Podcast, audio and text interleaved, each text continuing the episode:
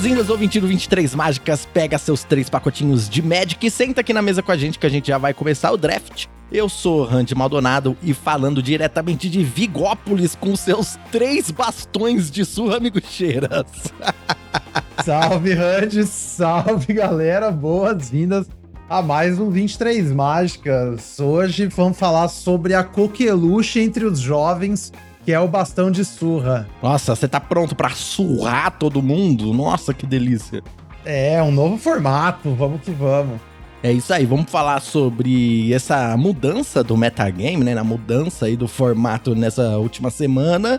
Vou falar um pouquinho também do Pro Tour, algumas notícias aí interessantes. Mas antes eu queria lembrar você, ouvinte, que você pode apoiar o nosso trabalho aqui fazendo coisas simples, tá? Você não precisa dar dinheiro, nada. Você precisa só compartilhar esse episódio aqui com outra pessoa, com outras duas pessoas, outras três pessoas, quantas pessoas você quiser compartilhar. Vai ajudar a gente aqui, vai no seu grupo de WhatsApp, vai no Twitter, no Instagram e compartilha esse episódio indicando 23 mágicas para outras pessoas. Beleza? Você também pode seguir a gente nas redes sociais, no Twitter e no Instagram em 23mágicas e mandar um recadinho pra gente também no 23mágicas@gmail.com. Se você quiser assistir o Miguxeiras jogando Magic, você pode ir no YouTube ou na Twitch, no canal Miguxeiras, que ele faz live lá, inclusive é, o Arena Pro Tour também tá no YouTube lá, o, a RAM dele, muito interessante. Vai assistir e eu tenho alguns drafts ali no canal Eu Countero no YouTube também. É isso, Migues? É isso aí, eu só fazer um jabá aí pra galera que ainda não viu. Escreve aí na busca do YouTube tópicos intermediários em draft, que é o vídeo que eu soltei aí na última segunda-feira. É, muito orgulho aí desse trabalho, tentando trazer uns conceitos aí para subir o nível do debate aí, umas coisas que eu aprendi todo esse tempo ouvindo conteúdo gringo e tal, e a minha experiência também, já foi uns quatro anos é, acumulando, aí eu cheguei acho que num, nos conceitos legais, então se você ainda não viu, não deixa de conferir lá. Tá na minha página inicial do YouTube também. Esse vídeo tá maravilhoso. Nossa, se você ainda não assistiu esse vídeo, vai lá que tem muita dica boa. Realmente, é, essa discussão avançada do draft é muito importante para nossa comunidade. Mas então vamos começar o nosso podcast de hoje com um resumo da semana. Ai.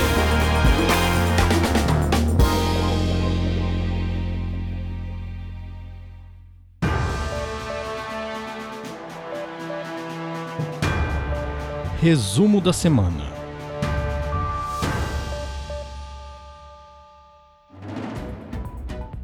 Migs, tivemos aí o Pro Tour, hein? Que delícia! O Pro Tour, que delícia pra galera que adoro assistir uma cartinha aí alto nível, né? Cartinhas de papelão, inclusive. E a gente teve dois drafts no, no Pro Pena Tour. que foi físico, né? é, então. Brincando é aquele... aí com o pessoal que gosta, né? Do, do, do, papel aí.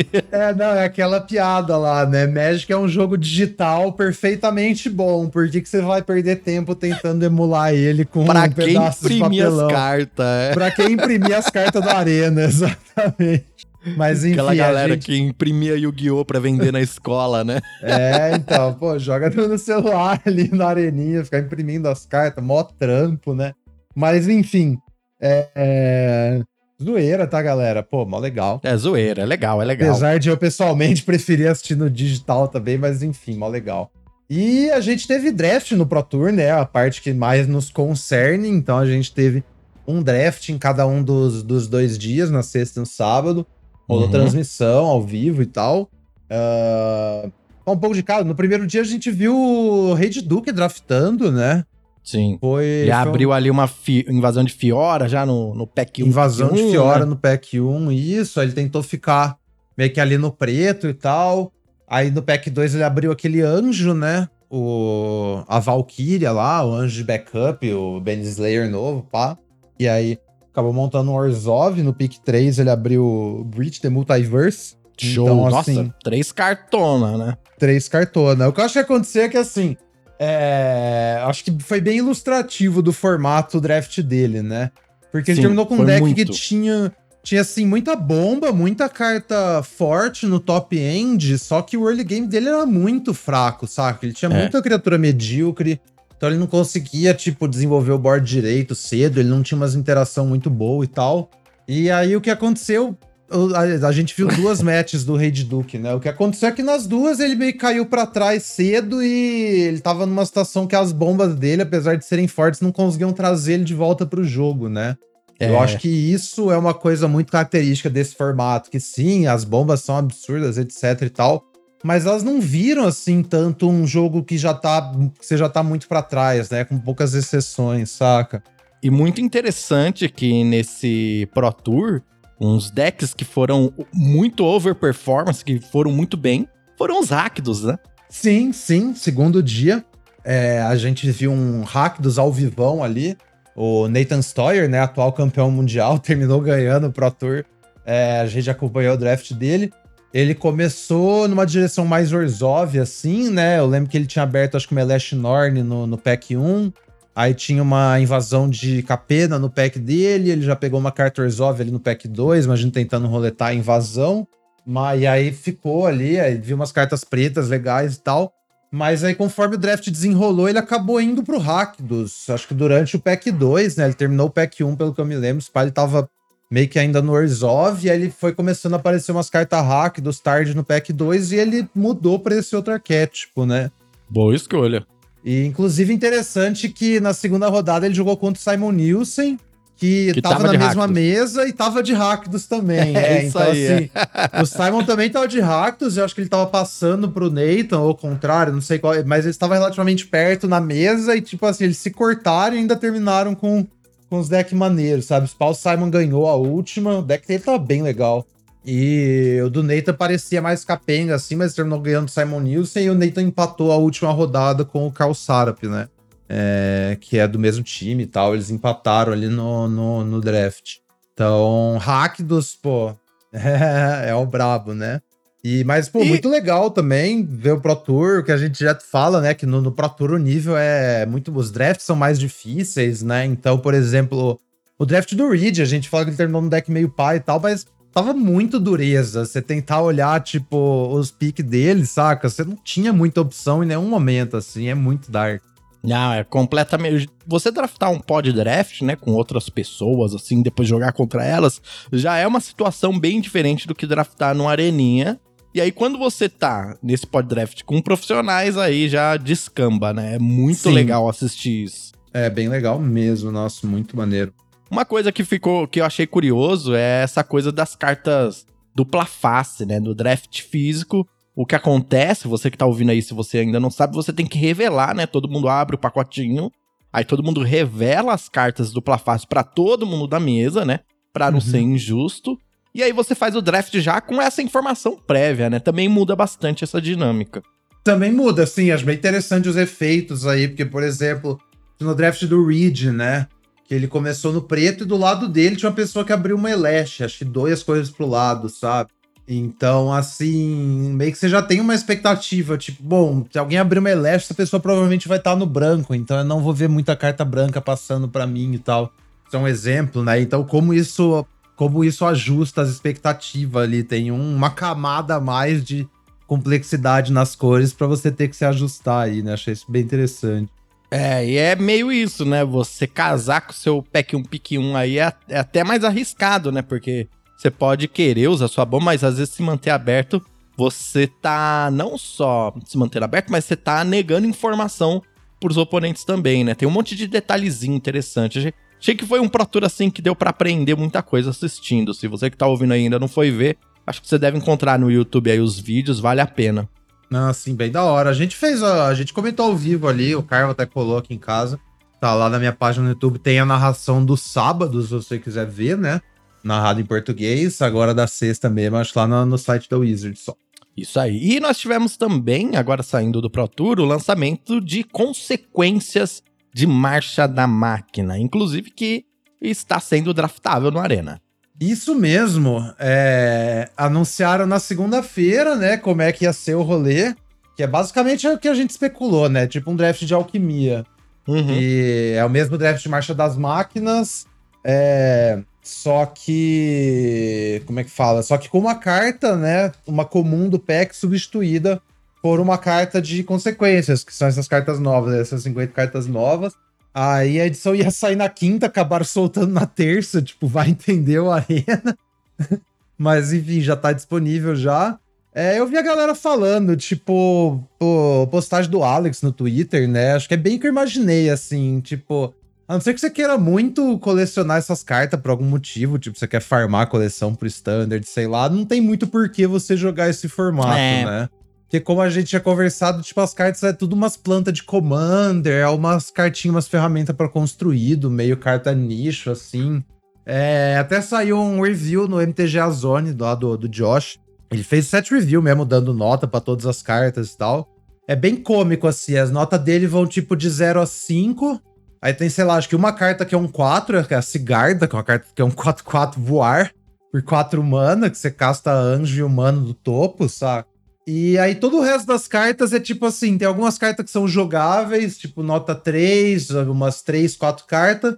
Tudo o resto tá na faixa do, do meio, 1, um, 1,5. Um é tipo, é, é umas, umas cartas que não faz nada, saca? Tipo carne, um 5 mana 5, 5. É umas coisas assim, sabe? que tem é. na edição. Então, vai tipo... acabar draftando ali, colocando umas cartas ruins no meio dos seus drafts. É, é, é bem mais divertido só jogar a marcha da máquina, né? É, exatamente. Você vai estar jogando marcha das máquinas, tipo, com power level mais diluído, assim. É um formato mais fraco que marcha das máquinas, que é bem o contrário de quando a gente tem essas edições de alquimia, né? Que as cartas de alquimia em geral são roubadona, e aí o formato termina subindo o power level. Acho que aqui é o contrário. Então, assim, se você quer dar hard pick nessas cartas, porque você precisa delas pro construído e não quer comprar booster, sabe? Beleza, vai na fé. Mas eu pessoalmente não, não recomendo, assim, como, como formato de draft pra você aprender e se divertir. Tipo, acho que só a marcha das máquinas é mais interessante. Uma, agora, uma coisa também que aconteceu aí foi que tivemos alguns spoilers da edição do Senhor dos Anéis. Essa edição que eu tô ansiosíssimo pra draftar. Nossa, como eu tô, nossa, eu amo essa edição. Antes de jogá-la, espero que ela não me decepcione. e a gente descobriu finalmente o que quer dizer você ser tentado pelo anel, né? É isso mesmo, tentado pelo anel. Então, como a gente já tinha visto, né, tem algumas cartas. Vamos ler uma carta que tem tentado pelo anel antes, né, eu acho. Bom, tem, tem o, o, a nova carta que foi spoilada aqui, que é o Call of the Ring. Uma mana incolor, uma mana preta. É um encantamento. E aí, no final da sua. No começo da sua manutenção, você é tentado pelo anel. E aí, sempre que você escolhe uma criatura para ser o seu portador do anel, você pode pagar dois de vida. Se você faz isso, você compra uma carta. É um texto muito arcano, né? Tipo assim. Tem Sim, o contexto o da dizer? carta do anel, é o que quer dizer tudo isso. Tipo assim, até pra gente que entende Magic Case, isso é um monte de, de, de, de Giverish. Mas enfim, vamos lá. Então, o anel, galera. O anel é tipo uma dungeon, assim, né? Ele é tipo um objeto externo de jogo ali, tipo um emblema, na verdade. Ele é um emblema, na verdade, né? Eu Isso, falei tipo é um uma emblema, dungeon, é. mas ele é um emblema. Então, vou ler para vocês o que quer dizer o anel tenta você. Conforme, o, conforme você é tentado pelo anel, você ganha um emblema chamado o anel se você não tem um.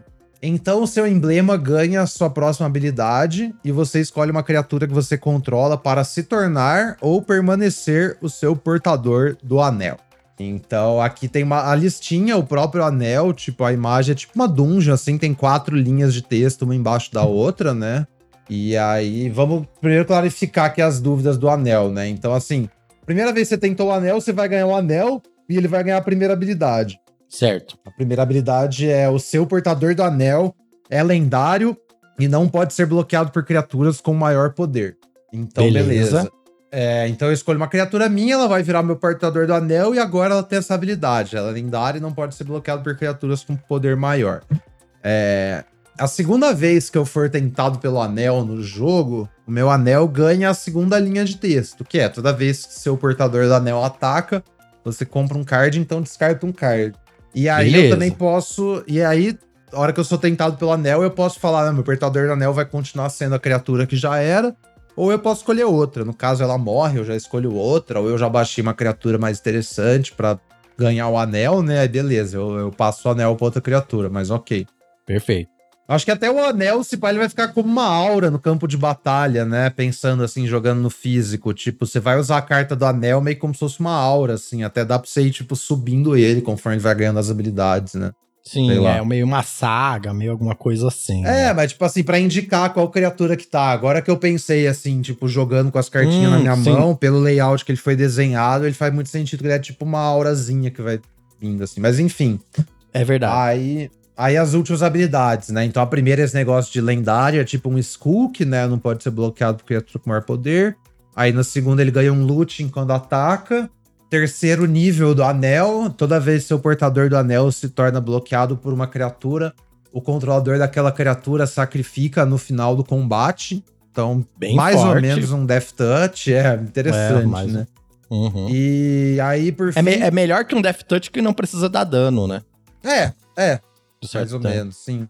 E aí a última, toda vez que o seu portador do anel causa dano de combate a um jogador, cada oponente perde 3 pontos de vida muito legal também. Então aí só é, aí tem um tem umas uns reminder text aqui, tipo, o anel pode te tentar mesmo se você não controlar uma criatura, bacana. Então, assim, então ele ganha beleza. habilidade. É... Ele ganha, o anel ganha a habilidade, as próximas habilidades, independente de você não ter uma criatura, né? Isso. Isso, é. O anel ganha suas habilidades em ordem do, do de cima para baixo. Uma vez que ele ganha aquela habilidade, ele tem aquela habilidade pelo resto do jogo tá? Então, hum, assim. Legal também. Então, criatura morreu. É, ele estaca, não é tipo, ai, ah, minha criatura morreu, resetou meu anel. Não, o anel continua ficando mais forte cada vez que você é tentado por ele. Aí, toda vez que o anel te tenta, você deve escolher uma criatura se você controla uma. Okay. Você não pode simplesmente falar, ah, não quero escolher uma criatura. Você tem que escolher. E aí, por fim, cada jogador só pode ter um emblema chamado o anel e um portador do anel a cada vez, a cada momento. Perfeito, esclareceu todas as dúvidas, né? Sim. Aí a questão é como é que isso aí joga, né? Achei assim, surreal essa mecânica, velho. É, um milhão. Eu achei de... muito maluca mesmo, muito legal, gostei. Achei que tem flavor. Uhum. Eu fiquei meio decepcionado que o anel é só coisa boa, né? Tipo. É, então a gente ficou achando que ia ter um downside pro anel, mas não, né? Só coisa boa. Então, a gente tem umas cartas incomuns já da edição, né? Que assim, agora com o contexto do, do anel, faz mais sentido ler ela, se pá, né? Sim, é. E tem, tem essas cartas, inclusive, muitas das cartas que, a, que foram spoiladas, assim, alguns hobbits e tal, eles têm, tipo, poder 1, sabe? Então. É, pra de então. Deixar é eles é mais difíceis de bloquear. É, essa é a fita. Tipo assim, o quanto menor sua criatura, quanto menor seu ring bearer, meio que melhor, né? Porque vai ser mais difícil ser bloqueado, sabe? Uhum. E aí, esse negócio da criatura ter resistência alta também adianta, tipo, eu tenho um 3, adianta até certo ponto, porque eventualmente chega no nível 3 e aí não dá mais pra bloquear, né? É, seu coisa, não, né? não dá nem pra bloquear porque tem o toque mortífero, entre aspas, ali. É, então, e um 3 aqui parece que ataca, é um bom portador do anel, porque, tipo assim, ele ataca bem, quase nada consegue bloquear, e ele sobrevive todas as coisas que bloqueiam ele, saca? Uhum. Então, tipo assim. Vamos ler algumas cartas aqui pra, pra, pra dar um bizu, vai. É, Boa. Bilbo, Retiro de Burglar. É, incolor, azul, vermelha. Criatura lendária, Halfling Rogue, 1/3. Quando Bilbo entra ou deixa o campo de batalha, você é tentado pelo anel. Uhum. E toda vez que o Bilbo causa dano de combate a um jogador, você cria uma ficha de tesouro. Nossa, o Bilbo parece ser. É muito flavor essa edição, porque o Bilbo parece ser o portador do anel quase que perfeito, né? É, exatamente. Ele entra, você vai tentar pelo anel, então ele já vai ter esse bagulho aí de Skulk, né? Você entra, faz o Bilbo, escolhe o Bilbo para ser o portador do anel. Você vai atacar no turno 4, saca? O que seu oponente vai fazer, velho? Vai chumpar com um bicho 1? A não ser que, tipo, tenha esse um 3. Pode ter um outro um 3 na mão também, e aí vai bloquear o seu Bilbo, né? É. Beleza. E aí, mas aí, tipo, você já faz alguns outros tentados pelo anel, ele vira uma ameaça, saca? Então, assim, tem que ter. Essa statline, um 2, um 3 nessa edição, parece muito louca, velho, por causa desse, desse rolê do anel. Muito legal mesmo, nossa. Tem, temos aqui o Frodo também, ó. Foi spoilado o Frodo Baggins, é a versão incomum, né? Que é uma hum. mana verde e uma mana branca, uma criatura le lendária, né? Halfling Scout. E sempre que ele ou outra criatura lendária entra no campo de batalha sob seu controle, sob o seu controle, o anel tenta você. E enquanto o Frodo for o portador do anel, ele precisa ser bloqueado se estiver apto, né? Muito, e ele é um barra 3 também. 1/3 também, força os blocos. Aí, a hora que, a hora que você chega no nível 3, né, ele começa a comer os 1/3 seu oponente, até a hora que não dá mais pra blocar, sei lá. E esse último nível do anel, fazer o oponente perder 3 de vida, achei interessante, porque aí você tá botando fazendo esse, esses bichos medíocres de um de poder, que são os portadores de anel ideal, virar um clock de fato, né? Sim, é, eles estão dando 4 então, assim, de dano imbloqueável, tipo, é, nossa. Então, tipo, talvez seja um objetivo no, no, no, formato, assim, tipo, não sei se todos os decks, mas pelo menos alguns decks vão querer, tipo, ser tentado pelo anel várias vezes, porque essa é, tipo, a forma que você, você ganha essa vantagem, saca? Sei lá. É, até agora não dá para saber muito que não tem muitas cartas spoiladas, né? Mas. E é engraçado que, assim, uh, as criaturas, entre aspas, boas, né? A galerinha que dá, tá do lado do bem ali são as que estão mais se beneficiando por serem tentadas pelo anel, né? é, exatamente. Não dá pra você acertar 100% o flavor, né? Osso, né? Não, mas Ai, tá mas... muito legal. Tô, tá, tô achando muito divertido. As artes estão incríveis, tô, tô, tô gostando. Sim, essas artes panorama, achei o bagulho muito louco. Bem, bem curioso mesmo. Eu quero, quero ver mais dessa edição aí, que pelo que parece, a gente vai ver uma gameplay, tipo, bem, bem diferente, bem exótica, saca? Olhando pelo que faz o anel. E vai é lançar daqui bom. praticamente um mês, né? Vai ser no dia 18 de junho, é isso? Se não me engano, é 18 né? de junho no Arena, exatamente. No Arena, que então, da hora, é, perfeito. Não falta tanto. Vamos que vamos. E, amigos, vamos lá, vamos pro, pro elefante branco dentro da sala, que as pessoas ficaram aí chocadas com o anúncio da Wizards sobre o formato padrão, que agora o formato padrão não, não tem mais formato padrão. Mudou tudo. Já era o formato padrão, agora é, é Fable todos os jogos durante oito anos seguidos. É, então, a galera pediu tanto para banir a Fábula que a Wizards cancelou a rotação ao invés disso. Basicamente é isso que está acontecendo. Se você ainda não, não sabe, né? É, assim, o foco nosso aqui é draft, né? Mas, pô, eu acho que é um bagulho tão grande que vamos trazer aí. Não, então... é um então bagulho muito grande, porque agora ninguém mais vai jogar padrão e todo mundo vai jogar draft. ai, ai, ai. Então, vamos lá. O Wizards fez uma mudança. Para quem não sabe, existe um formato que chama padrão, né? Antigamente a gente chamava T2. Esse formato foi criado, tipo, lá muito atrás, sei lá, 95, 96, alguma coisa assim. Que é uma forma de. A Wizards não pode simplesmente ter formato eterno no jogo que vale todas as cartas, porque uma hora o jogo fica insustentável, né? Então, uma forma de você garantir que a galera sempre vai comprar as edições novas é fazer com que as edições mais antigas percam a validade nos torneios que você organiza. Uhum. Isso é o que a gente chama de rotação. E o Magic criou isso, coisa de quase 20 anos atrás, né? Quase não, mas mais 20 anos atrás. Eu tô viajando, quase 30 anos atrás. E é assim que funciona. Desde essa época, o formato padrão, todo ano ele tem uma rotação anual. Que todas as edições no padrão valem o um máximo de dois anos, né? O prazo de expirar. E é isso só isso só tinha mudado uma vez. A Wizards tentou fazer o padrão durar, na verdade, só um ano e meio. Mas assim, ó, a, a galera chiou demais e rapidamente isso foi revertido de volta para dois anos.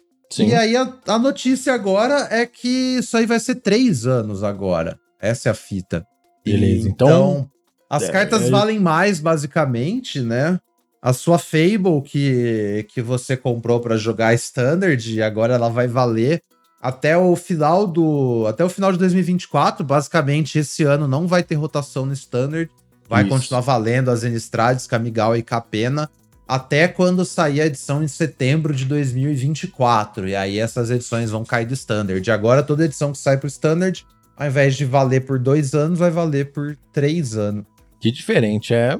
Já, como você disse, né? A gente não joga padrão, então não faz muita diferença pra gente, mas tá aí a notícia. É, então, o que a gente mais viu essa semana foi pessoas que não jogam Standard reclamando dessa decisão da Wizards, né? Então, é, tipo... assim. É, beleza. Eu, eu vi uma. Eu vi um take que eu achei muito bom, que é do, do Patrick Sullivan, né? Ele, ele é game designer e tal, ele já trabalhou pra Wizards. Inclusive, ele menciona um negócio que é muito interessante que a Wizards trabalha meio que dois anos pra frente, né, nas edições. Então, tipo assim, uma edição começa a ser feita, sei lá, dois anos antes dela, dela sair, ela é meio que finalizada, tipo, um, um ano antes dela, dela ser lançada, alguma coisa assim. Certo. Não sei exatamente a timeline, mas não importa. A questão é, o que ele falou, o que ele mencionou, é que a galera, sempre quando tava desenhando cartas pro Standard, tinha meio que um período de tempo que eles não conseguiam acompanhar, sabe? Ele chamou de Fog of War no, no Twitter. Que é tipo assim, a galera não conseguia ver a consequência dos designs e como o metagame divergia do metagame que eles testaram lá dentro da Wizard, sabe? E o que ele falou é que você acrescentar um ano na rotação dá uma capacidade muito maior pra galera que tá fazendo o jogo de balancear o formato, porque eles, tipo, têm um, um tempo a mais inteiro pra, pra ir consertando as coisas, saca? É. A partir do, do, do, lançamento, assim, no mundo real. Isso aí eu achei bem interessante, velho. É, faz sentido. E, sinceramente, assim, para os jogos de alto nível, um jogo competitivo, de Pro Tour, essas coisas, eu acho que vai, vai ser até legal. Acho que é positivo nesse sentido. Como eu gosto de ver o padrão mais nesse alto nível, eu acho que vai ser interessante. Uhum. É, então, uma outra coisa que eu acho que é bem interessante também é, é uma fita assim. O padrão, quanto menor o formato, mais a tendência é o melhor deck ser mid-range, sabe? Por base, assim. Porque assim, quanto menos cartas disponíveis, menos é o poder da sinergia mais roubada que você consegue fazer, um deck de sinergia. E mais os decks são só pilhas de boas cartas, sabe? Quanto menos carta disponível, mais a carta mais forte vai se sobressair, né? Então aí sim, chega um sim, momento que sentido. você junta essa pilha de cartas. E até então, logo depois que a gente tem rotação no Standard, basicamente só tem mid-range, saca? Aí o que vai acontecendo é conforme vão sendo lançadas mais cartas, a pool de cartas vai ficando mais refinada e dá pra você fazer uns deck agro melhor, sabe? Então, sim, por é exemplo, é no e fim control último... também, né? Porque é, os control, control também. É, eles precisam saber o que tá rolando para poder controlar o jogo. Quando tem a uhum. rotação, tipo, deck control não faz nada, é só agro. É, então, exatamente. Tipo, última vez que eu joguei Standard sério, eu acho que foi o Standard quando saiu Forgotten Realms, que era a mesma coisa. Era tipo o Standard de 8 edições os melhores decks era tipo Magda e Nota, sabe? Uns deck agro, agro combo, assim, saca? Isso sim, eu acho muito... Sim, eu lembro. E, e assim, então quando você pega o Standard, o Standard variava entre 5 e 8 edições, né? Então você tinha essa era do mid-range, que aí terminava desenvolvendo num agro, assim. Não foi o que aconteceu nessa rotação, porque as cartas mid-range são tão boas que acabou virando uns mid-range com uns over-the-top cada vez mais ridículo, né? Reanimator, Sim, é. Breach, é. é, Monolite Breach, etc. Então não aconteceu. Mas a partir do momento que você muda o padrão de, de 5 a 8 edições para ir de 9 a 12 edições, quer dizer que todos os decks, tipo, os decks que precisam de mais peças são mais fortes agora, saca? Eu acho que então enfraquecer mid-range um pouco, abrir, abrir os padrões de jogo é outra consequência muito da hora de se adicionar um ano no formato. Concordo, acho que vai ser isso mesmo. Vamos esperar aí para ver os próximos lançamentos, né? Para ver, lembrando que a edição de Senhor dos Anéis não vai participar do padrão, né? Ela é uma edição comemorativa, assim, vai ser pra gente draftar, mas não vai ter no padrão. Então a uhum. gente tá esperando aqui. A próxima vai ser Wilds of Eldraine, eu acho. Wilds of Eldraine em setembro, isso mesmo. Que é quando teria a rotação e não vai ter mais. É, é só um adendo que você falou de Senhor dos Anéis. Senhor dos Anéis vai ser válida no Alchemy. Isso. E, e anunciaram que a Alchemy não vai mudar a rotação. Originalmente o Alchemy era um formato igual ao padrão, né?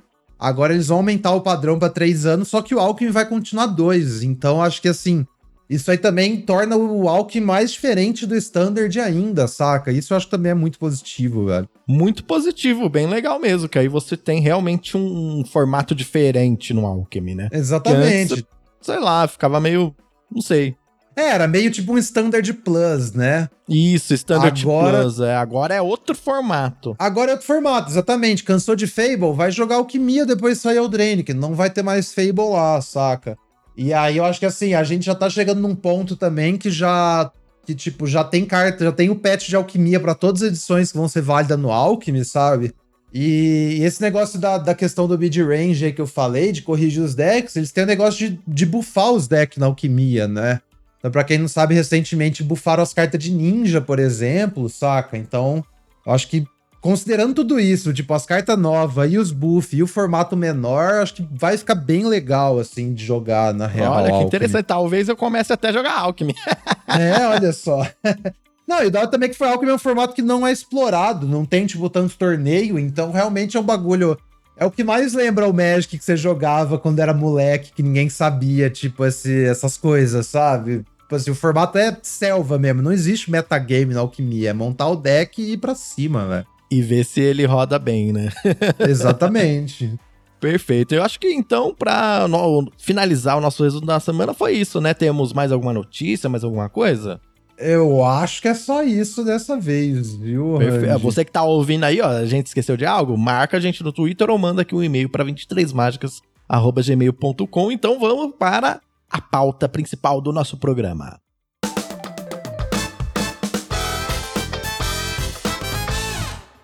Beleza, amigos, estamos aqui com a pilha de cartas vermelhas que eu draftei aqui, forçando pegar todas as cartas vermelhas que eu encontrei. É isso mesmo ou não? Eu não entendi. uh, é, é isso aí, ué. É a nova Coqueluche entre os jovens são cartas vermelhas em Marcha das Máquinas. Olha que delícia. Eu vi um. Tem uma coisa interessante, né? Nós tivemos aqui uma pessoa, acho que foi o William Vieira, que veio aqui no WhatsApp e ele perguntou, né? Ele abriu aqui um, um draft que ele estava estudando no Seventeen Lands. E ele viu uma pessoa, deixa eu só confirmar se foi mesmo o William Vieira. Eu acho que foi ele. Foi, né? foi sim, foi sim. Isso, ele pegou e ele viu uma.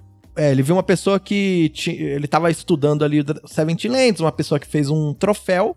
E aí ele viu uh, uma pessoa que, ao invés de pegar o Cavaleiro de Xerex, aquele 2-2 de lança voar lá, que custa 3 manas, essa pessoa pegou o Valduk no pack 1, pick 1, em cima dele. E aí ele ficou na dúvida por que que essa pessoa fez isso, né?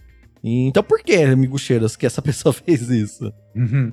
Valduk, galera, pra quem não sabe, é o ele é a criatura vermelha, 3 mana, 3, 2 Começo combate no seu turno, para cada aura e equipamento anexado a Valduk, você faz um elemental 3-1 com atropelar ímpeto e exila essas fichas no começo da próxima etapa final. É, então, no é geral, isso. essa carta parece um, né, uma carta meio ruim, assim, tipo, ah, não é tão boa, né? Eu não vou ter tantos equipamentos. Não é um plano de é. jogo muito confiável. Ou será que é? É aquele negócio, é assim, se você for olhar pelos números aqui no Seventeen Lands, né? Se você, você aprendeu a usar o Seventeen Lands, agora você só quer saber de Seventeen Lands. E a gente vai olhar os números, então, do Valduk e do, do Valduk e do Xerex. Valduk, 51% de win rate no formato, que é bem menor do que a média. Uhum. Xerex é Turbinite, né? 58%. Então, assim, por que realmente? Xerex Turbinite é uma carta muito melhor num vácuo, né? Só que, como eu tava falando lá no, no vídeo de tópicos intermediários, né? E a gente já falou naquele episódio aqui do podcast sobre como forçar também, né? Isso, essa se é você fita. ainda não ouviu esse podcast, ouvinte, para tudo e vai ouvir. É o episódio número 3, o que é e como forçar no draft. É, esse aí é essencial, galera. Então, como é que funciona esse negócio de forçar? Tipo assim, é, existe um momento num metagame de draft, porque assim, as cartas têm o seu preço lá, né? Então, e esse preço evolui também. Então, o que aconteceu aqui em Marcha das Máquinas ficou claro, bem rápido, que azul era a melhor cor. Uhum. E você pegar o Card Evaluation Metagame lá, aquele gráfico que mostra onde as cartas são pegas, você vê que as cartas azuis subiram bastante. Enquanto rapidamente ficou difundida a ideia que vermelho é a pior cor do formato. Então você também vê as cartas vermelhas caindo e aparecendo mais tarde e tal. Aí você chega num, num cenário que você confiavelmente consegue, tipo, pegar as cartas vermelhas bem tarde. E aí.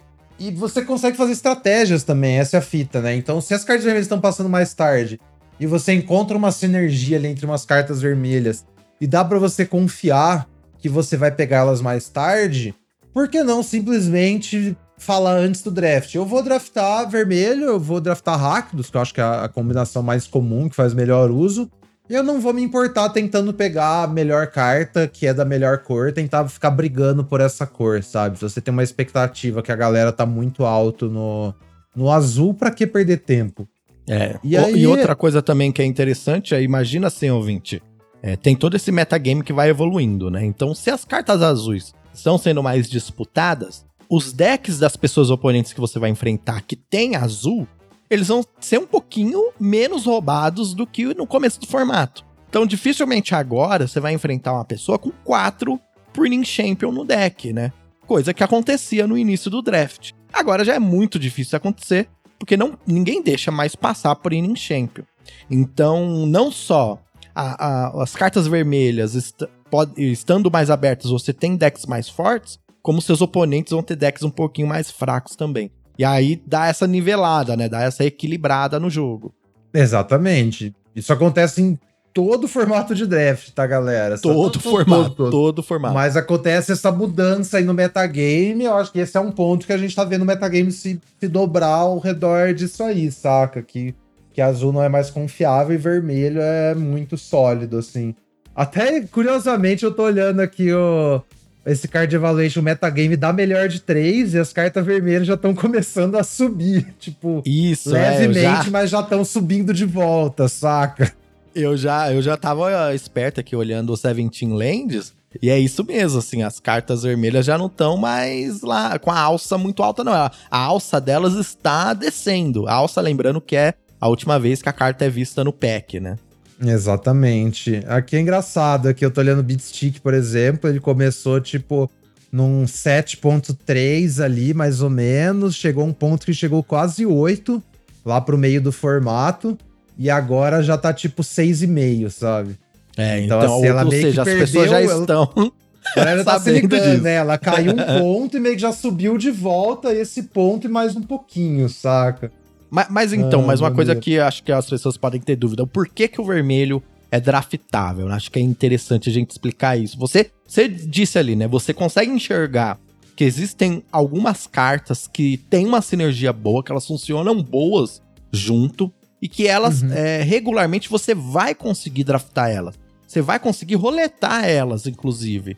Então, no pack 1, pick 1, você pega alguma coisa vermelha boa, tem um bastão ali no, no pack junto, e você tem ali 90, 80% de, de certeza de que esse bastão vai voltar para você. Então você já tá draftando aquele pack 1, pick 1, já pensando, não, além desse, desse pick, eu também já tenho um bastão no deck, né? Isso, é a, a, capacidade de pegar duas cartas de um pack. Isso é muito quente, sabe? Quando você, quando você chega nesse ponto do formato que você consegue identificar o que, que vai roletar com certeza, você pode apontar. Eu vou pegar isso porque eu sei que isso vai voltar, então você tá essencialmente tirando duas cartas num pacote, né? Ao invés de só pegar uma isso carta. Isso muda e... conforme o tempo vai passando. E para você saber o que, que tá roletando ou não, aí você tem os dados do Seventeen Lands, né? É, exatamente. Isso que é o mais importante também. Tipo, a gente tá nesse ponto agora no formato, porque as coisas estão se desenrolando assim. Eventualmente isso aí vai deixar de ser verdade, sabe? Talvez no, no, na MD3, por exemplo, daqui a duas semanas já, já passou, já. Tipo, já tá mais difícil de estar vermelho. Aí tem uma outra terceira onda, né?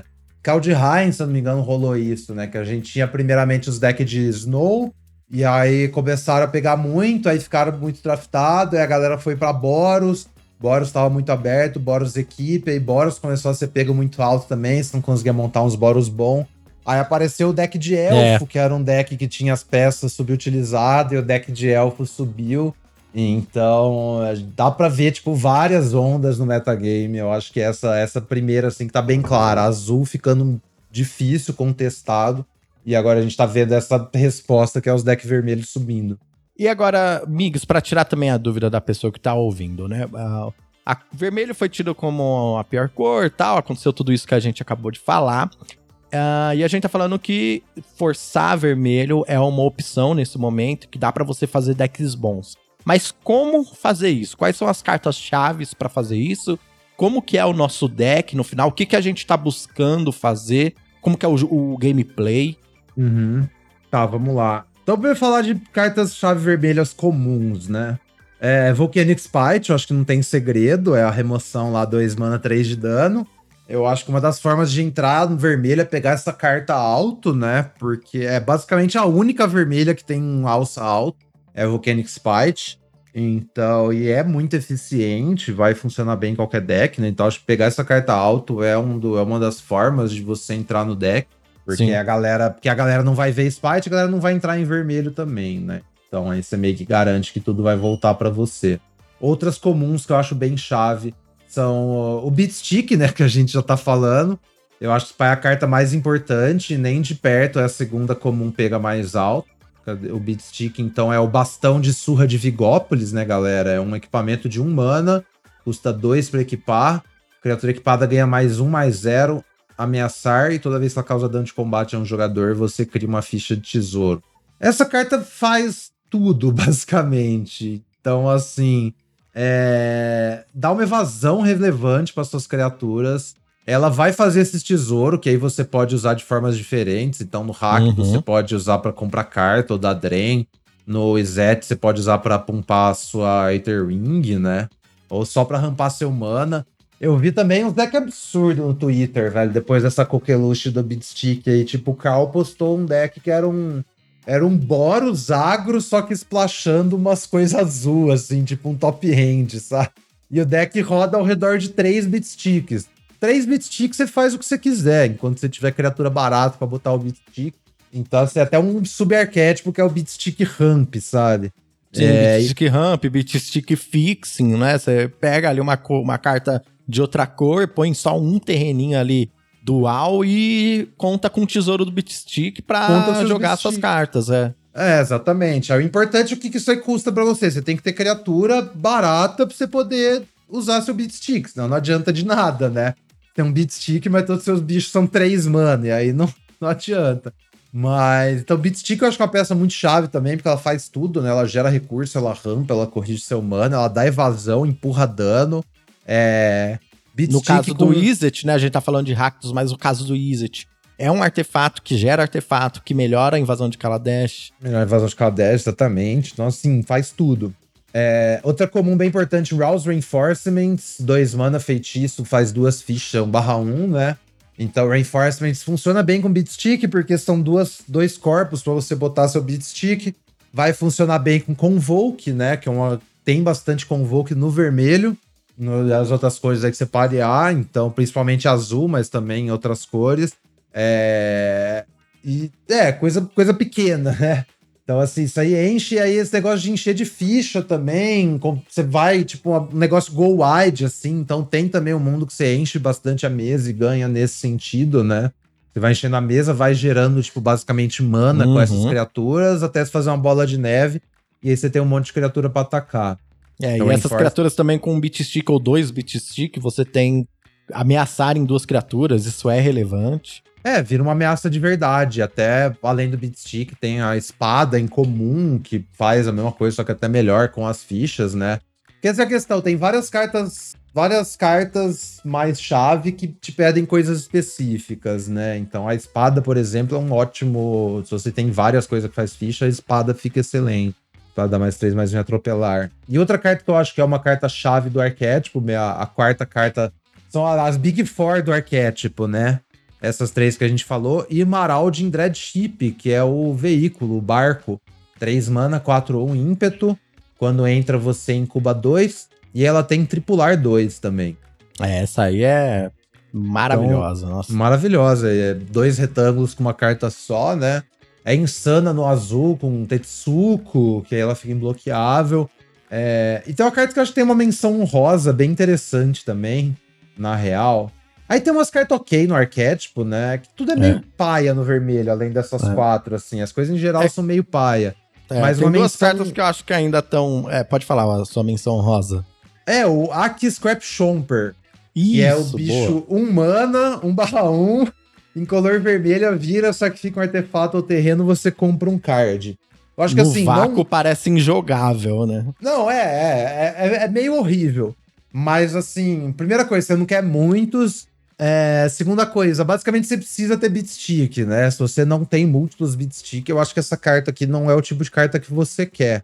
E mas tem um detalhe muito interessante com ela, que é ela ligando a Dreadship.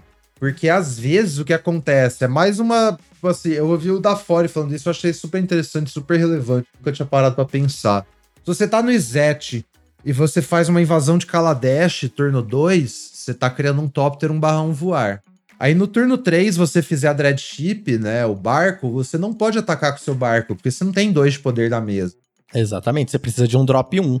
Você vai ter que ter feito um drop 1. Quais drops 1 que tem nesse formato aí, nessas cores? Tipo, você vai ter o Homem Hawker, mas aí se tiver um Homem Hawker, você vai só flipar sua ficha de incubadora. Outro drop 1, tem o Captive Weird, que é incomum, mega premium, você sempre vai pegar. E a terceira opção é o Scrap Chomper, não tem outra opção, essa é a fita. Então, assim, se você tá num deck que tem beatsticks, tem, tem barco, e você, tipo, tem esse. Você não tem, talvez, Weird Homem Hawker, o, o Axcap Chomper pode fazer essa função de tripular também. E aí, se você tiver também vários Convoke no seu deck, você também dá uma aliviada, né? Porque ele vai ser um Elf Lanoir, basicamente, pros seus Convoke. Então, assim, a carta no vácuo é injogável. Mas tem tanta coisa que funciona a favor dela no formato que acho no fim das contas dá para usar. Então, tipo assim, ela tá próxima ali das outras. Sim, e quais duas certeza. que você ia, você ia Eu ainda falar no, na questão do Rakdos, principalmente, não existe também.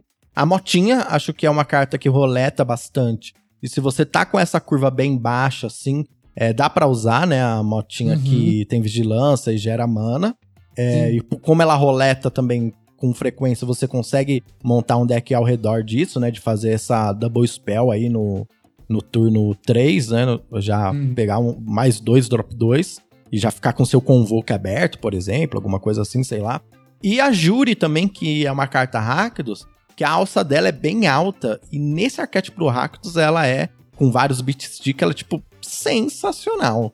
Ah, sim. É, eu ia deixar falar da Juri vai falar dos arquétipos específicos, né? Mas justo, sim. A Júri é uma sim, carta que você é. basicamente pega de graça. Ninguém é, a quer essa carta. e a invasão de Kaladesh, né? As duas você pega uhum. de graça, assim, ninguém quer essas cartas. Ninguém quer e é. E basicamente, pra Júri rodar, você precisa ter Beatstick também, né? Essa é a fita. Beatstick é a carta que liga muitas outras cartas no, no deck, eu acho. É, é... se você tentar montar o Rakdos sem o Beatstick, pessoal, não rola. Não dá. É, existe uma estratégia, existe um, um, um tipo de jogo que você quer fazer. Você quer pôr o Bitstick na mesa, você quer gerar artefato, você quer criar artefatos para poder sacrificar esses artefatos, né? No, no final, o Rakdos não é um deck de sacrifício de criaturas. É um deck de tesouros, né? Deck de sacrifício de artefato. É basicamente isso, assim. Tipo, a, a, você ainda vai montar ao redor da incomum que rouba bicho, né? Se você pegar sim, ela. Sim, você ainda é vai da... querer ligar ela, né? E tal, porque é. a carta é simplesmente muito poderosa, principalmente porque ela faz um tesouro.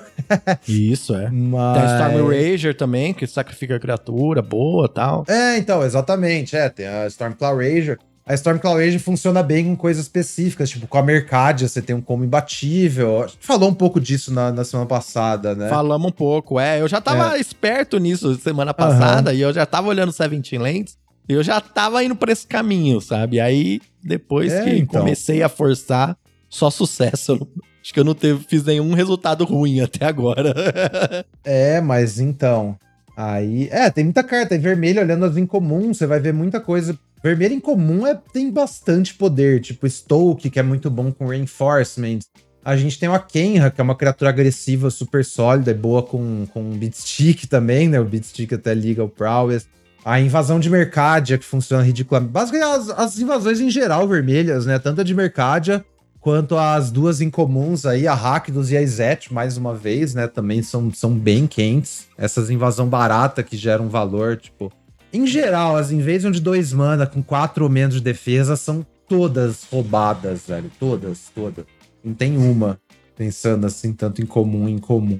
Com certeza. E elas roletam com facilidade, né? Eu vi já roletando a invasão Rakdos de Asgol aí, tipo, uhum. no pack 2, pick 9, eu conseguindo pegar uma delas, sabe? Tipo, nossa. É, então, essa é. E aí, se você tá forçando o Rakdos, você só comemora. uhum. É, e o Valduque também, que a gente já mencionou, mas também excelente com os Beatchicks, né? Aí então. Cada arquétipo, assim, como a gente falou, Rakdos, eu acho que é um deck, esse deck de, de atrito, né? Tipo um deck de sacrifício, mas um deck de sacrifício de, de artefatos, não necessariamente de criaturas, né? Como você tinha comentado. Então tem muito esse rolê de tesouro. Acho que você quer, tipo, um monte de remoção também. Você tem boas remoções no vermelho e no preto, então você vai usar assim todas se você puder, até porque as remoções pretas tem o Final Flourish que funciona muito bem com tesouro. E tem a Deadly Derision que cria um tesouro. Então também tá jogando junto ali, né? É tudo rolê. sinérgico, tudo sinergia. Tudo sinergia. Mas é, Ragnar é um deck. Assim, remoção é um deck bem grind, eu acho. Tipo. Você quer interagir, você tem muito, muito coisa para grindar a hora que você vai botar. Que você tem um beat stick ativo, que aí você vai comprar carta com Ranger, ou você mesmo dar um drenzinho com drag recycler ou seu scrap chomper comprando carta. Então, assim, o deck vai vai bem longe no grind. Acho que é bem legal. Ele vai longe, sim. Eu montei esses. É, eu forcei o hack, eu até mandei o Seventeen Lands pra você, né? E uhum. nos jogos, eu teve jogos em que eu era o agressor e eu punha criatura turno 1, 2, bastão e bate, bate, bate. E teve aqueles jogos que a minha mão não vinha muito boa, eu tinha que segurar o jogo e conseguir virar o jogo assim com tranquilidade, porque uma hora que você estabiliza e você começa a gerar valor ali, chega uma hora que você vira o jogo mesmo, assim. Sim, sim. Não, é bem isso. Ractus é bem da hora nesse sentido. Aí. Aí o. O Izet, eu acho que é bem um deck ao redor da, da invasão de Kaladesh mesmo. O Izet, tipo, uhum. dá pra você uhum. fazer uns Izet mais control com Convoke, aí vai depender, né? A gente falou também de Izet, que foi o deck que eu draftei, né? A gente falou até sobre como do log e tal, semana passada. Mas a fita é que a invasão de Kaladesh é uma carta muito roubada. Se você consegue é enablar ela, né? E é Nossa, é muito fácil. Se você tem uns tesouros ali, você tá batendo, sei lá, oito no ar rapidinho, sabe? É, então, é, rapidão você vai fazer uma 2 mana 5-5 voar. Então acho que, tipo, a fita é você vai interagir ali cedo, desenvolver a mesa cedo, fazer umas coisinhas. A hora que você for pra invasão, você tem um clock muito rápido. E aí você vai para cima. E aí, e aí também... você tem a, as outras cartas azuis, né? Tudo que sobra de azul para você, você só vai pegar a carta azul premium, muito acima, né? Então, você acaba com um deck forte uhum. nesse sentido, que ele tá super sinérgico do lado vermelho e super forte, né? Em questão de poder, é, poder cru das cartas do, do, do lado azul. Sim, você vai ter os Spinning Champion e as Dispersal para complementar seu deck, vai funcionar muito bem. E a. E a fita Tetsuko com o barco também, eu acho que é uma das maiores coisas, assim, que dá pra você fazer é. nessa combinação de cor, além da, da Kaladesh, é o combo da Tetsuko com o barco. Tetsuko, é, pra é quem é não lembra, é a, é a 2 mana 1 3, que as suas criaturas com poder ou resistência 1 ou menos são imbloqueáveis. Então, no caso, você vai ter uma 4-1 imbloqueável, que bota um clock ali insano no seu oponente. Então, o Izet pra mim é bem isso aí, é bem tipo virar a chave rápido, sabe? Um deck vai pra frente, muita, bastante contundência. E aí a gente tem o Boros também, que eu acho também uma shell bem, bem válida para essas cartas vermelhas. Mas aí as suas principais razões para jogar de Boros nessa shell são o Rei Ave, né? Então, o Rei Ave Sim, é aquela. Que ele dá golpe duplo para as coisas equipadas, né? Exatamente. Talvez uma criatura sua equipada ataque, ela ganha golpe duplo até o final do turno. E claro, você tem o beat stick, então qualquer criatura com ameaçar mais um mais zero golpe duplo vira uma ameaça enorme. Até a sua fichinha 1 tá dando 4 de dano, né? Um Reave beat stick. E aí acho que vai bastante nesse sentido também, usar o Reave. Aí tem umas outras sub-builds de, de, de Boros, né? Mas eu acho que essa do Reave é mais eficaz, ela consegue grindar. Mas assim, tem uns decks também que você pode fazer, tipo, com Zada e Trick de Combate, né? Patrick que dá mais dois, mais dois voar, e a Zada é aquela criatura que copia sua mágica para tudo. Ou também eu vejo um mundo que você faz um Boros com, com o Hoplita lá, que duplica backup. E aí você tem uns backup de voar e golpe duplo no topo da curva, né? Umas coisas assim mais contundentes. Então acho que Boros, assim, nesse formato é bem A mais B, sabe? Você tem que fazer uma coisa meio que super power, assim, porque você ficar só no arroz com feijão de fazer criatura na curva e atacar, você não vai ter muito sucesso porque suas criaturas não são tão boas, né? As criaturas brancas é tudo meio, meio medíocre, assim. Então, assim, acho que a melhor forma, de, a melhor rota dessas é Rei Ave, mas dá para você tentar improvisar com, outras, com outros kits ali. É só não ficar no, no tentar fazer, tipo, criaturinha atacar.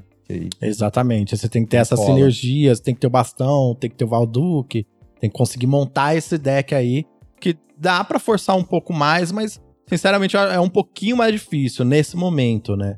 É, eu é, acho que Gru, sim, sim. Gru também é uma é um o verde é uma cor que ainda é um pouquinho draftada demais, assim, até as cartas ruins verdes, elas têm uma alça menor do que as cartas boas vermelhas, por exemplo, né? Então, é, então o, O Gru pra mim é meio mistério, viu? Eu não vejo exatamente qual que seria o coisa. Porque Gru acho que é bastante sobre fixing, né? Essa edição e ramp e tal. E aquelas coisas de estender o jogo. Então eu acho que assim, se tem duas cores que não combina bem, é vermelho e verde, sabe? Não, mas quando a gente vai olhar para as incomum, tipo, é uns bagulho tipo aquela Battle que faz tesouro, meio inútil. É, a gente tem a Rada, 100% inútil. Aí aquele geodermo lá, até que é legal, né? Um bicho 4-4 atropelar ímpeto e pá. Mas também não dá muito uma direção clara, né? Então, assim. Talvez Gru não, não, simplesmente não, não, não exista, né? Nesse sentido aí que a gente tá olhando de deck base vermelha, sabe? Tal, é, talvez ele simplesmente não exista também. É isso que eu ia comentar, assim. Pra mim também é um mistério. Ou, tipo, de acordo é... com Seventeen Lands, não tem nada que eu consiga enxergar aqui que dê para exploitar, que dê para fazer. Tipo, tá fechado é... os caminhos. É, o que eu acho que rola é tipo assim: se vermelho tá muito aberto e você tá num deck, tipo, um monte, essa base vermelha com múltiplas cópias de Spite, Barco, Beatstick e tal. E aí você pegou umas coisas qualquer verde para te preencher a curva, ou você abriu uma carta vermelha, você abriu uma cogla, sei lá, sabe? É uma assim, cogla, um pra... dinossauro com convoke, alguma coisa assim, né? É, alguma coisa assim. Aí você tem uns House Enforcement, alguma... É, eu acho que é mais pile de cartas do que qualquer coisa. Tanto que eu lembro que quando eu olhei a, quando eu olhei no Seventeen Lands pra escrever o guia lá, as cartas que performavam melhor no Gru, era basicamente trick e remoção, velho. era Arachnoid Adaptation, os Bite e Volcanic Spite, sabe? Tipo, melhores Ou cartas seja, do arquétipo. Fair Magic total, né? Criaturas ok é... com remoção, trick e bate, e é isso, é Fair Magic. É, é Fair Magic. Básico do no... básico do, do draft. Aí eu acho que cai no mesmo problema do, do Boros, né? Que, que também é muito basicão, porque o Gru nem vai ter esses combos, assim, de golpe duplo e tal. Então, acho que cai nesse mesmo problema, e aí, acho que a fita é essa. Se você não tem uma sinergia dessas no formato, você tem que ter umas bombas, tipo, múltiplas raras que conseguem carregar o jogo, sabe? E. Porque senão não, não funciona. Se você não tá fazendo ali uma coisa somando as cartas para fazer um bagulho maior, tipo, somando Tetsugo com barco, e você não, não, também não tem bomba rara, ah, onde você quer chegar exatamente, né? Acho que essa é a questão do formato, assim. É isso, perfeito. Eu acho que a gente conseguiu cobrir tudo, amigos. Eu acho que a gente conseguiu passar aqui pro ouvinte o que que tá acontecendo no formato, o que que é forçar o vermelho aqui em Marcha das Máquinas, né? E como fazer isso de uma maneira ok, né? Se você que tá ouvindo aí, vai fazer uma tentativa, é, conta pra gente depois, né? Marca a gente. Se você ficou com alguma dúvida, é, manda pra gente também, que a gente responde aqui no próximo episódio. Independente se o formato evoluiu ou não, vai ser interessante para você aprender, né? Com, com as nossas respostas aqui. Uhum. É, só uma dica também. A, a fita que o William tá fazendo é uma ótima ideia, tá, galera? Para você que não tem muita, muita noção assim do que fazer. Ah, como é que é um deck bom, então, nesse formato? Você abre lá o Seventeen Lands, clica ali em cima em Analytics, vai na opção Recent Trophy Decks. E aí ele te mostra, tipo, os últimos, os últimos troféus aí no, no formato. Você consegue abrir, ver o deck e ver todas as escolhas também, que a pessoa draftou, com o que ela picou e tal. E aí dá uma olhadinha ali nos decks vermelhos para ver como eles se parecem, para você ter uma ideia para complementar aí nosso nosso podcast. Mas isso aí, Com né, certeza. e, fi, é, e fica esperto sempre no Seventeen Lens, que é esse site maravilhoso aí que traz dados pra gente, que aí lá você consegue ler é, direito as informações do formato. E aí você vai se adaptando aos poucos. E é isso, amigos. É, obrigado por mais esse dia. Obrigado pelo dia de hoje, hein? Opa, deixa eu só mandar aqui um repúdio que eu acabei de lembrar. Fica hum. aí o meu repúdio a Wizards of the Coast, que rolou ah, uma sim, cena. Temos que falar disso, é. Nossa, é, temos que falar disso. Vergonhoso. Rolou uma cena vergonhosa na, na coverage hoje. Primeiro, eu não tô criticando a galera que faz a, hoje, né, no fim de semana. Sem criticar os casters, tá, galera? A galera que Isso. narra ali, que faz a cobertura, são profissionais excelentes. Mas, assim, em algum momento, alguém começou a falar de uma carta e falou: ah, essa carta tem estatísticas muito boas, de acordo com. Acho que ela se ligou e falou de acordo com a fonte que a gente tem aqui. Não falou que era o Seventeen Lands, e claro que é o Seventeen Lands. Então, assim, é claro. com certeza, com certeza a Wizards proibiu a galera na coverage de, de falar do Seventeen Lands. Provavelmente é por uma razão legal, sabe? Os advogados da Wizards devem ter um bom motivo para eles proibirem a Wizards de falar isso. Mas, porra, pau no cu da Wizards. Eu acho que a Wizards tinha que financiar o Seventeen Lands, tá ligado? Pega essa grana Entrar aí em que você tá... contato, nem que seja pra, ó, deixa a gente falar o nome. Você não vai processar É, a gente. exatamente. É, O que, que você tipo, entra quer pra contato, gente, né? É, falou, ó, a gente vai dar uma grana aí pra vocês pra gente poder referenciar o site na, na cobertura sem ter caô nenhum. Eles assinam um contrato ali, a Wizards paga o Seventeen Lands, todo mundo fica feliz, mais pessoas descobrem o Seventeen Lands, né? Galera que tá vendo a coverage, quanto mais gente usar o Seventeen Lands, melhores os dados que a gente tem. E assim por diante, todo mundo fica feliz, mas não, eles preferem ficar nesse rolê de ó, vocês não falam, tá bom? E aí fica puta situação chata do caralho. Então acreditem o Silent Lands, galera. É um dos sites, assim, mais revolucionários de toda a história do Magic. Eu não tô zoando. O que o Seventeen Lands fez pro, pro formato limitado no geral, assim, é um bagulho surreal. Lembrando que o site é feito por trabalho voluntário, tá, galera? Ninguém que trampa no Silent Lands, tipo, ganha nada. Tudo que o Silent Lands arrecada de grana lá no Patreon é só pra pagar o servidor. E até, infelizmente, o criador do site teve que tirar grana do próprio bolso já mais de uma vez para manter o site rolando, saca? Isso, assim, é um absurdo. Então, aí, se você ganha em dólar também, considere apoiar o Seventeen Lands. É isso.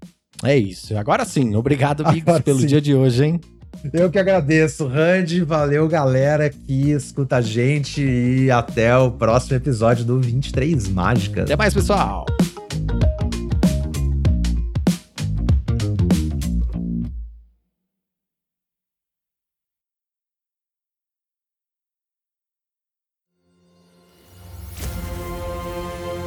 Este programa foi editado pela Grimório Podcasts.